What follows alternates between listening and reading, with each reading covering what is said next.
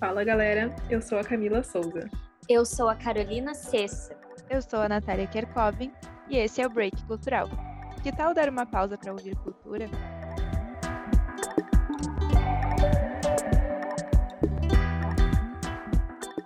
Você sabia que apenas 19% dos 142 filmes brasileiros produzidos em 2016 foram dirigidos por mulheres? E que entre os 100 títulos de maior bilheteria nos cinemas em 2016, os brancos representavam mais de 70% dos papéis com falas, enquanto os negros eram menos de 14%? Além disso, nos últimos 18 anos, o número de personagens LGBT dobrou nas novelas brasileiras desde 2000, em relação a um período anterior em que palavras como gay ou homossexual nem podiam ser pronunciadas na televisão.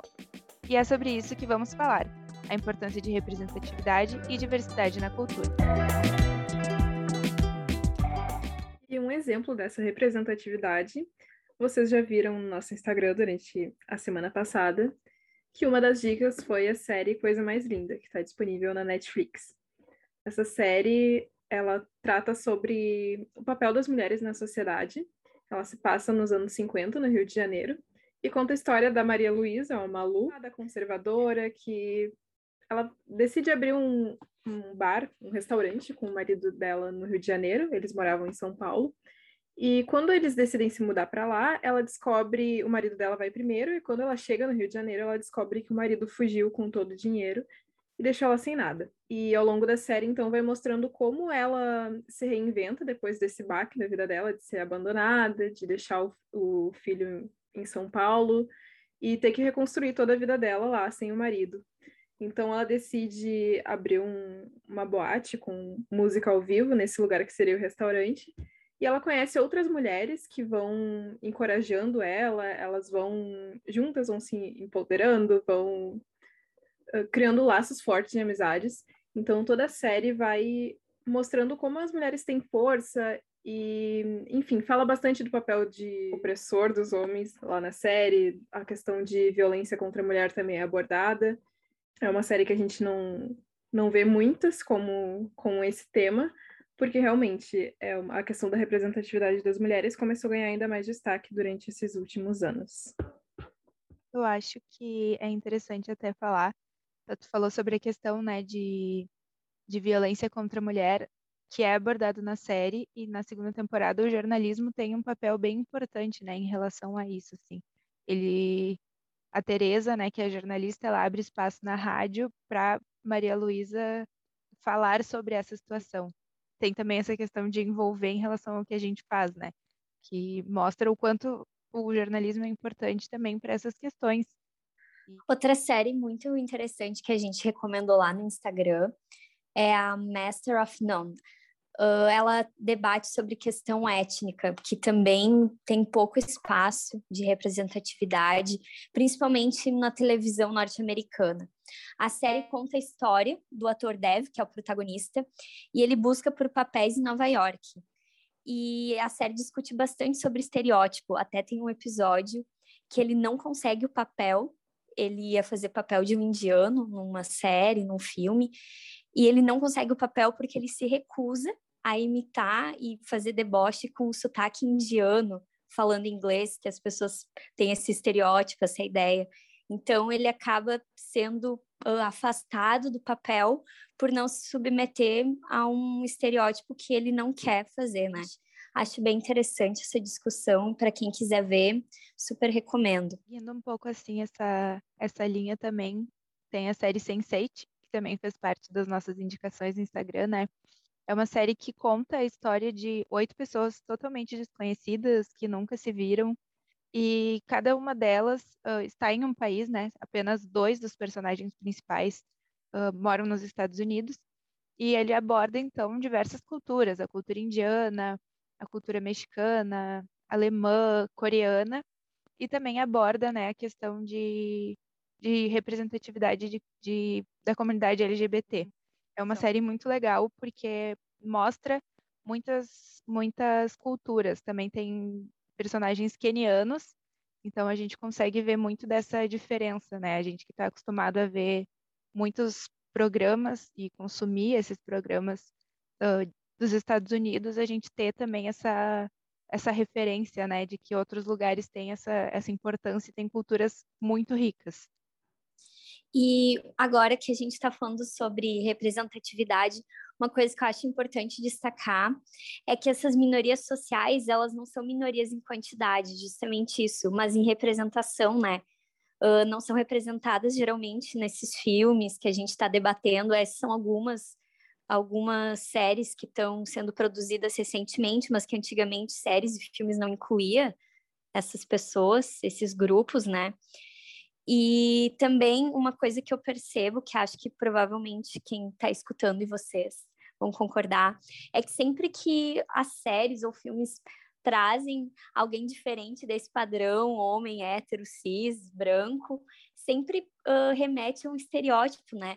Por exemplo, em Mother Family, até meio que se torna uma crítica em Mother Family, mas a Glória, que é uma mulher latina, é representada de um jeito muito específico também, e alguns personagens gays são super estereotipados, e acho que provavelmente vocês também já devem ter visto muito isso na, em séries e filmes. Tem uma, uma série, né, seguindo essa linha de raciocínio, que é Glee, é uma série bem conhecida, né, uh, musical, que tem uma personagem que tem descendência latina, que é a Santana, e ela tem uma coisa muito parecida com a Glória, que é muito estereotipada, que ela é muito barraqueira, ela fala muito alto, não sei o quê, então, tem muito mesmo esse, esse estereótipo, né? De, de parece que querer fazer o personagem ser muito caricato. Uh, também seguindo nessa né, questão que, que a Carol falou sobre não existir né, muita representatividade antigamente, uh, tem um filme lançado em 2017, se eu não me engano, que é o filme Jogo da Imitação. É um filme que se passa durante a Segunda Guerra Mundial, né? E o governo britânico ele criou uma equipe de cientistas que tinha o objetivo de quebrar o enigma, que era um código utilizado pelos alemães para enviar mensagens para os submarinos. Isso é baseado em uma história real, tá? E o protagonista do filme é o matemático Alex, uh, Alan Turing, desculpa, e ele é considerado o pai da, da computação por ter sido o líder dessa equipe né, na, na Segunda Guerra Mundial. E em 1954, ele morreu intoxicado por conta do processo de castração química que ele foi condenado no Reino Unido por ser abertamente homossexual, né? Que se tivesse uma representatividade maior naquela época, se tivesse um entendimento maior, provavelmente ele teria vivido muito mais, né? Então, essa questão de antigamente a gente não ver essa, esses personagens, esses papéis, né? Uh, na cultura, enfim. Uh, e é muito importante, uh, todas essas, essas séries e, enfim, produções culturais que a gente está citando, sejam elas antigas ou não, para não só a gente conhecer as histórias desses movimentos que muitas vezes são, como a Carol citou antes, a gente vê personagens totalmente estereotipados, como é importante essa questão da representatividade para a gente conhecer mesmo como funciona, como foi a luta de todos esses grupos, mas também para que essas pessoas se sintam representadas. Quando elas se veem também ali num filme, numa série, elas entendem que elas não estão sozinhas, que não são as únicas, que muitas vezes eu acredito que as pessoas se sintam solitárias quando veem que são minorias no cinema. Sim, porque justamente antigamente a televisão, enfim, os filmes passavam um retrato de uma sociedade 100% hétero, 100% branca, que era a dominante na época. E a gente precisa mudar isso, porque não é a realidade. Cada pessoa se identifica com um grupo, é de um grupo, e acho que todos têm que se sentir representados, uh, tem que formar sua identidade a partir disso, acho extremamente importante.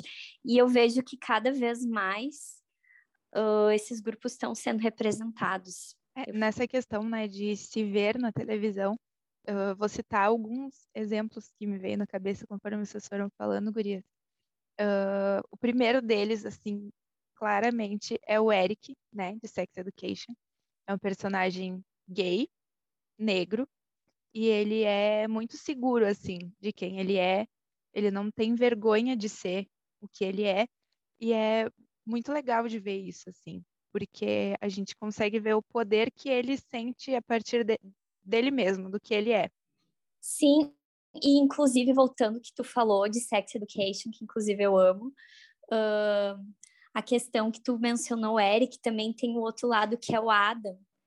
Não sei se vocês chegaram a assistir tudo, mas ele é um o hétero, né, da escola padrão, valentão, mas ao decorrer da série ele sente uma raiva quando ele vai se descobrindo. Eu acho interessante como eles exploram isso, porque provavelmente ele tem todo um preconceito enraizado e ele não consegue se aceitar. Ele tenta negar e no fim, bom, vou dar spoiler, mas no fim ele consegue se aceitar, assumir isso. E é bem legal também como eles representam isso em Sex Education. Tanto o Eric, que é super seguro de si, como o Adam, inseguro. Sex Education é uma série que tem que tem muitas, uh, muitas questões, né, representativas. Tem uma personagem que se identifica como assexual, né, que é a Jean, uh, e ela não entende o porquê, então tem todo um, uma questão realmente dessa, né? A gente vê o Eric que super se aceita desde o início, né? Desde o início da série que a gente vê, mas tem esses personagens também que estão passando por esse momento de descoberta e cada um tem uma reação, né? Essa reação da raiva, como tu falou do Adam, e essa reação de se sentir perdida, que nem a Jean, então é, é muito legal, né, ver isso. Acho que Sex Education é uma série muito interessante, aborda muita coisa bem legal. Terceira temporada tá saindo, gente. Gente, uh, saindo um pouquinho desse foco de séries, mas algo que a gente precisa lembrar também, que a Carol citou antes, que, que bom que está mudando, que, que outros grupos e estão sendo representados e está tendo mais diversidade. A gente precisa lembrar que esse ano uh, teve a primeira mulher não branca a ganhar o, o Oscar de melhor direção de filme, né? Que foi a Chloe, Chloe não sei se eu estou pronunciando certo, mas a Chloe Zhao, que ela ganhou pelo filme Nomadland. E o Oscar ele existe há muitos anos, se não me engano, a primeira cerimônia foi em 1929 e em 2021 foi a primeira mulher não branca a ganhar o prêmio de, me de melhor direção. Então, isso é um ponto muito importante para essa luta de, de mais diversidade no cinema e nas artes como um todo. Pegando esse gancho, uh, o Oscar, né, é a principal premiação, a gente tem as premiações da televisão, tem as premiações da música, enfim, mas querendo ou não, todos eles acabam sendo ah, o Oscar da música. Então, o Oscar seria a maior premiação que a gente tem realmente. E em 2016 o Oscar não tinha nenhum indicado negro, né? Ele foi o segundo ano consecutivo sem atores negros indicados. E até 2019, apenas 44 negros tinham sido premiados durante toda a história do Grammy, do, do Oscar, que é uma história muito longa, né? E em 91 anos da existência do prêmio, só nove filmes que fora dos Estados Unidos foram indicados nos últimos tempos, até 2019. Isso é muito pouco, né? A gente consegue ver como a, a indústria norte-americana é muito forte e molda todos nós, né? Faz parte do nosso dia a dia. Sim, e essa questão, na verdade, né, da, da cultura estadunidense ser muito prevalecer muito, a gente consegue ver bem também essas questões dos estereótipos, como a gente falou antes, né?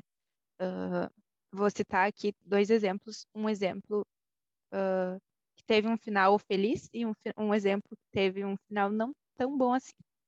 Uh, Estrelas Além do Tempo foi um filme lançado em 2017. Ele conta a história de três mulheres negras que fizeram parte de uma equipe de cientistas da NASA durante a Guerra Fria, na corrida espacial, aquela entre Estados Unidos e Rússia, para ver quem conseguia levar né, um, um ser vivo, de, primeiramente para a Lua, e elas foram peça-chave assim para que os Estados Unidos vencesse nessa né, essa corrida espacial, foram líderes das principais operações tecnológicas nessa época, mas elas tiveram muitos percalços, né? É, Estrelas Além do Tempo é baseado em uma história real e mostra muito, assim, elas estavam na frente, né, da, da equipe de algumas questões e elas precisavam atravessar prédio inteiro, todo o espaço onde ficava a, empre a NASA, enfim, para poder ir no banheiro, porque na época tudo era segregado, né? Então, mostra, né, toda essa questão, a dificuldade que elas passaram para conseguir chegar, mas elas chegaram, elas foram um ponto crucial para que os Estados Unidos ganhasse essa essa corrida, né? Então, elas passaram por muitas coisas, mas tiveram um, um, um resultado bom. Em contrapartida, tem uma série que não é tão famosa, infelizmente. Então, quem estiver ouvindo e não ouviu, por favor, ouça, assista, desculpa, que é a série Olhos que Condenam. A série conta em, em quatro episódios a história de cinco jovens negros uh, que são condenados sobre falsas acusações, né, uh, a ser, serem presos por uh, estupro. A, a, polícia e o júri, enfim, eles fizeram o possível para implementar discurso entre eles, eram jovens que nem se conheciam, para que eles começassem a um dedurar o outro, e assim eles chegaram na, na decisão, uma decisão bem errônea, né, de que os cinco eram os, os culpados. E aí mostra todo o tempo em que eles passam né, no juizado, porque eles são menores de idade, mas um deles, que nem sequer estava presente no mesmo local em que aconteceu a situação, ele já é já tem 16 anos, que nos Estados Unidos com 16 anos já pode ser preso ou já podia, enfim. E ele vai para a prisão normal e ele sofre horrores, né? A gente sabe o que acontece nas prisões quando uma pessoa é presa por estupro. É uma série muito forte, mas é uma história baseada em fatos reais também, que é muito importante a gente conhecer, porque mostra muito realmente essa questão do estereótipo, do quanto do quanto a gente tem referências erradas, né? A gente acabou falando bastante de séries, filmes, mas outro setor cultural que é bem que está tendo bastante representatividade também é o da música, né? E esse último domingo teve a premiação do, do VMA e a Anitta foi a primeira, a primeira brasileira a se apresentar nesse evento, né? Então, é outro ponto importante também de como, durante todos os anos que acontece, foi, a primeira brasileira foi uma mulher, né? A se apresentar nessa premiação.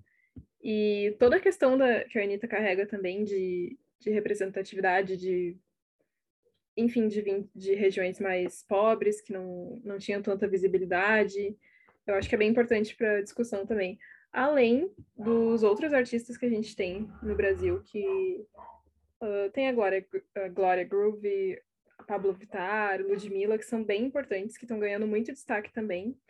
E, enfim, se destacam bastante nesse cenário da representatividade. Falando no VAM, estava tendo uma polêmica que eu estava acompanhando no Twitter, provavelmente uh, quem está escutando e vocês também acompanharam, que é sobre o vencedor do melhor clipe latino, que foi a Billie Eilish e a Rosalia. São duas mulheres que não são latinas, né? E no fim deu uma polêmica bem forte. Não sei como que terminou, qual seria a explicação, mas também é uma coisa para a gente pensar, né? Que a indústria musical ela também é bem fechada, essas premiações acabam sendo bem fechadas, mas eu fico bem feliz que aos poucos, a Anitta foi a primeira agora, mas cada vez mais que todo mundo consiga fazer parte dessas cerimônias, participar, expressar sua arte, né, enfim. Sobre essas duas questões que vocês citaram, uh, esse, essa, esse debate que a Carol trouxe, é, foi uma coisa que me deixou muito incomodada, eu sou uma pessoa que gosto muito de, de escutar música em espanhol, principalmente de artistas latinos, e para mim a sensação que esse essa categoria, né, de clipe latino, música latina, enfim, é uma categoria que foi criada para não dar prêmios para os latinos, mas fingir que sim. Porque aí entra naquele debate de que ah, eles consideram latinos quem fala espanhol. Não interessa né? Porque não é porque fala em espanhol que está aqui. Assim como tem, pessoa, tem países na África que falam português, não significa que eles estão na América. Então, é uma coisa que realmente me deixou muito incomodada e eu fiquei vendo muito os debates, né? Porque, querendo ou não, os latinos são mais marginalizados, né? Então, ver essa coisa de pegar uma artista espanhola e uma artista estadunidense fizeram um clipe para ganhar essa categoria, tendo artistas latinos. Ainda se fosse o caso de, ah, nós não temos representatividade latina. Tinha, uma das, uh, uma das pessoas que estava concorrendo era a Carol D, né, com Bichota. Não sei se é assim que fala. Mas me deixou muito incomodada. E isso da Anitta também me deixou incomodada, porque fizeram uma grande divulgação, né, de, ah, a primeira brasileira no VMA, se apresentou, cantou, e não passou no Brasil a apresentação dela. Foi totalmente boicotada no próprio país dela. Não sei como que as pessoas viram, se saiu no YouTube, enfim, mas na televisão não passou. Aí tu fica pensando, né, o que que adianta fazer toda essa propaganda de que vamos ter uma artista nossa lá, e aí chega na hora e nem, nem mostra a pessoa, né? A, a Anitta ainda teve a questão de que ela não só participou do VMA, como no dia seguinte ela estava no Met Gala. Só duas brasileiras passaram, duas pessoas, não só duas mulheres, só duas pessoas passaram pelo Met Gala aqui do, do Brasil, que foi a Gisele Bündchen e a Anitta. Então, foi uma coisa que ficou muito na minha cabeça. Assim. Algo que é importante a gente refletir, já que a Nath trouxe essa questão de, da falta de visibilidade para ela aqui no Brasil, se fosse um homem branco, hétero lá, passando o primeiro brasileiro a se apresentar no VMA ou no, no Met Gala, será que seria diferente essa, essa divulgação? Será que o país valorizaria mais? Porque eu confesso que o pouco que eu vi sobre a Anitta foram muitas críticas por exemplo, ah, que vergonha, a primeira brasileira ser a Anitta lá no VMA. Então, a gente vê que está avançando essa luta pela diversidade, pela representatividade, mas tem muita coisa para conquistar ainda. Falando sobre isso, que esse ponto que a Camila apresentou de, de se fosse um homem branco hétero, eu vou dar um exemplo que aconteceu no Grammy, tá? Não é um exemplo brasileiro, enfim, vou fugir um pouquinho, mas um exemplo de como homens brancos héteros podem fazer trabalhos medíocres e serem muito valorizados. O Grammy do ano passado, o The Weeknd foi totalmente ignorado. E ele foi o artista mais comentado, ele teve muitas músicas no top 100 da Billboard, ele teve um conceito muito legal em, cima do, do álbum dele, e era uma expectativa absurda de que ele fosse o principal indicado, que ele fosse ganhar os principais prêmios. E ele não foi indicado para nenhuma categoria, absolutamente nenhuma. Em contrapartida, nós tivemos Justin Bieber, Justin Bieber com sua música Yummy. Vocês nunca ouviram, não precisam ouvir. A música Yummy foi indicada como uma música R&B, e o Justin Bieber, não, não foi R&B, foi pop. E o Justin Bieber ficou enfurecido porque ele foi indicado para uma categoria e não foi indicado para a categoria que ele queria. E aí tu fica pensando, o cara fez uma música daquele nível, foi indicado, ainda reclamou, e aí a gente tinha um cara que tinha tudo para levar todos os prêmios, que era o The Weeknd, e ele não foi indicado para nada para nenhuma, nenhuma premiação, nem que fosse o prêmio mais ignorado da noite. Ele não foi indicado para nada. Eu não sei se vocês viram a polêmica que, que surgiu em cima disso, porque realmente era uma coisa que todo mundo esperava, né? Que ele fosse ser indicado. Ele foi indicado para muitos prêmios uh, com, a, com o CD que ele tinha lançado. Não vou nem arriscar falar o nome, que eu sei que eu não consegui, mas cadê a explicação para isso, né? Então, é bem isso, assim, se fosse um homem branco... Sim, o The Weeknd, ele ficou 40 semanas, 40 semanas no topo 10 da parada de singles da Billboard. É muito tempo. E nas edições passadas do Grammy também, a Beyoncé, Kendrick Lamar, Frank Ocean, vários perderam prêmios também. Teve muito esse debate sobre, uh, sobre o racismo, sobre a falta de representatividade. Pegando esse gancho também, né, do que a Carol falou de vários artistas negros, enfim, perdendo, né, esses prêmios. Um outro exemplo disso uh, foi em 2016, em que a Beyoncé perdeu o prêmio de, de álbum do ano no Grammy. Ela já tinha perdido um prêmio em 2009 e, e gerou uma polêmica muito grande, que foi o início da, da treta, da briga entre o Kanye West e a Taylor Swift, né, em 2009. E em 2016 ela perdeu o álbum do ano. Ela tinha lançado Lemonade, que foi um, um álbum muito mil, considerado militante, né? E ela perdeu o álbum, o prêmio para Adele, que no discurso dela falou: "Eu agradeço, obrigada, mas eu não tenho como como aceitar esse prêmio. Não tem como como um álbum desse tamanho, que foi o Lemonade, não ganhar o prêmio, ainda mais falando de questões muito importantes. Então, uh, além dessa questão de foi um boicote ou não foi um boicote em relação a Beyoncé, tem também essa questão de nós estarmos entendendo essas denominadas minorias, que não são minorias, enfim, uh, e enxergar o quanto eles, em muitos casos, merecem mais do que a gente, né? Como foi esse caso da, da Adele, que falou abertamente: não tem como, não posso aceitar, é impossível. Mesmo a Adele sendo uma artista do porte que ela é também.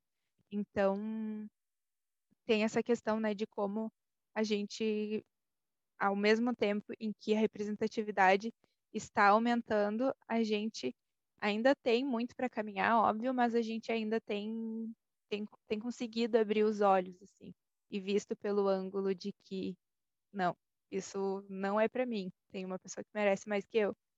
Então é, é muito legal essa questão também, né? E esse assunto da, das premiações, de como a gente vê pouco as minorias sendo representadas nesses grandes eventos, assim, nos maiores, né, Oscar, Grammy, uh, tem a questão também de que a gente pode pensar se essas pessoas não estão sendo representadas ou ganhando o reconhecimento que deveriam, será que também não está faltando uma diversidade entre os jurados?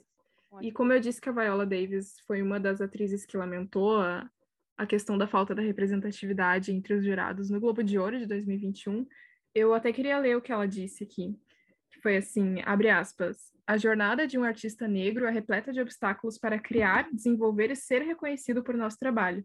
Se continuarmos em silêncio, a geração mais jovem de artistas terá exatamente a mesma carga para carregar, sem mais desculpas. Fecha aspas. Outra atitude foi muito legal, foi do Hamilton no Meet Gala de 2021. Ele foi bastante elogiado, porque ele levou jovens designers negros para uma mesa que ele era anfitrião.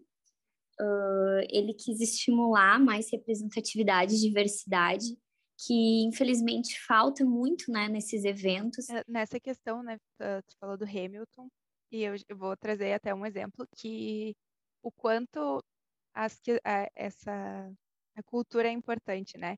Que em uma das, das corridas no ano passado da Fórmula 1, né, logo depois que o Chadwick Boseman, que foi o, o ator que fez o Pantera Negra, faleceu, ele ele ganhou a corrida, se eu não me engano, e ele fez, né, o sinal que o Pantera Negra faz nos filmes.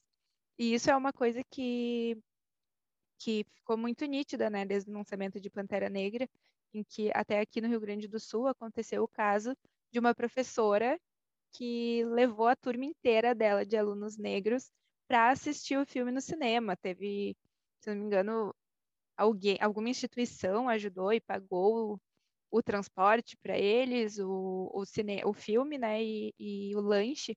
E é muito legal ver o quanto isso representa, né, essa questão do, do desse filme ter uma carga tão grande. Outra, outro ponto nesse filme é que a personagem mais inteligente do universo Marvel é uma mulher, que é a Shuri, né, irmã do, do Pantera Negra. Mas também sobre inclusão, já vou pegar mais um gancho aqui. Uh, além das, desses pontos, né, que a gente está falando sobre a comunidade LGBT, os negros e mulheres, também tem outras situações, né, que a gente tem que se atentar e a gente às vezes não vê tanto, que é a questão de deficiências também, né? Uh, eu citei algumas séries ali antes e até vou puxar elas de volta. Glee é um exemplo que tem um personagem que é cadeirante, no elenco principal. Tem uma personagem com síndrome de Down. a série Atypical, a história tem diversas situações, fala, tem um casal LGBT, mas a pauta central do, da série é um personagem com autismo vivendo todas as descobertas da adolescência, do fim da escola. Então a gente vê o quanto essa questão de representatividade vai além das minorias que a gente conhece ouve falar sempre e vê essas essas também, né, que a gente às vezes passa despercebida. Quero aproveitar que a Nath trouxe esse, essa questão da, da inclusão de pessoas com deficiência também, uh, para falar que agora no domingo o próximo, agora que vocês estão ouvindo já passou, né? Mas nesse dia 19 de setembro, nesse domingo, é comemorado o Dia do Teatro Acessível aqui em Porto Alegre. E ela foi a segunda cidade no país a, a colocar essa data, né? A implementar essa data no calendário. E isso foi depois que aconteceu uma apresentação no Teatro Dante Baroni, em 2018, se não me engano, que foi só feito por artistas com deficiência. Eles fazem parte do Clube Social Pertence, que tem todo um trabalho de atividades culturais só com essas pessoas com deficiência que fazem parte do clube. E eles se apresentam em feiras do livro, enfim, diversos eventos culturais da cidade. Eles fazem apresentações de artísticas assim, e esse esse teatro que eu comentei, que foi o espetáculo Todo Mundo Tem um Sonho, que envolveu 77 jovens com deficiência que subiram ao palco do teatro, foi o, o marco que, que deu. Foi o primeiro passo, assim, para que essa data do Dia do Teatro Acessível fosse implementada em Porto Alegre. E voltando e... para o que a Nath falou no início, sobre a questão da divulgação da nossa mídia, né? Uh, divulgar esses acontecimentos, porque realmente poucas pessoas, eu imagino, sabem do teatro acessível e dessa data agora, dia 19 de setembro, se não me engano, no domingo, né, como tu mencionou. Então, também é uma questão da gente fazer o nosso papel, tentar divulgar o máximo, incentivar, participar, né? Isso que a Carol estava falando é muito real. Eu não fazia ideia que isso existia e eu estudo jornalismo, né? Então, a gente vê o quanto é uma falha que às vezes vem da gente mesmo, né? Da gente que ainda está na academia uh, de saber essa, de ter o maior conhecimento em relação a isso. Né? E por hoje a gente chega ao fim do nosso intervalo cultural. Em 15 dias a gente vai se encontrar de novo. Então até lá, segue a gente no Instagram, breakcultural, que toda semana tem dicas, spoilers do que vem por aí e o lembrete do novo episódio que está no ar. Até mais, tchau, gente!